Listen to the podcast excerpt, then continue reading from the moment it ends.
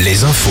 Denis Lebars, bonjour. Bonjour Arnaud, bonjour à tous. Le palmarès des pavillons bleus dévoilé ce matin. Oui, on assiste cette année à une quasi-stabilité, notamment en Vendée, où cinq stations balnéaires pourront arborer le fameux pavillon cette saison sur les plages. Talmont, Notre-Dame-de-Mont, la Tranche-sur-Mer, Jarre-sur-Mer et l'Aiguillon, la Presqu'île. Dans la catégorie des ports de plaisance, celui de l'île-Dieu est labellisé lui aussi pour ses qualités environnementales. Une marche de soutien au maire de Saint-Brévin dans les rues de la station balnéaire cet après-midi. Une marche à laquelle ne participera pas le maire. Il s'exprimera à 18h devant sa mairie.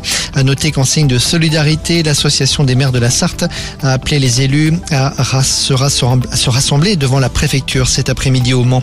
Les douanes dressent le bilan de l'année 2022. De nouveaux records ont été battus, notamment avec le tabac de contrebande. 650 tonnes ont été saisies l'an passé, 250 de plus que l'année précédente.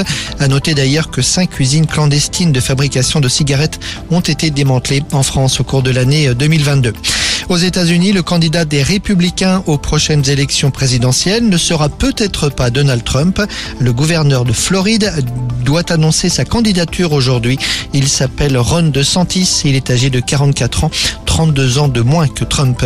En Anjou, le tournage d'un docu-fiction cette semaine au château de Brissac. Il est consacré à Louis XIV. Le roi Soleil est incarné par Francis Perrin. Ce sera diffusé dans plusieurs mois sur C8. Le basket, encore une soirée de folie à la Meilleray. Un panier à trois points victorieux dans les ultimes secondes et Cholet maintient l'espoir de disputer les demi-finales du championnat. La belle entre CB et Boulogne-le-Valois se jouera demain à Levallois-Perret.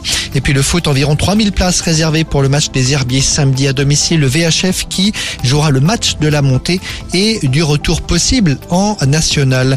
Euh, cinq ans après être descendu en N2. Bonne journée à tous sur Alouette.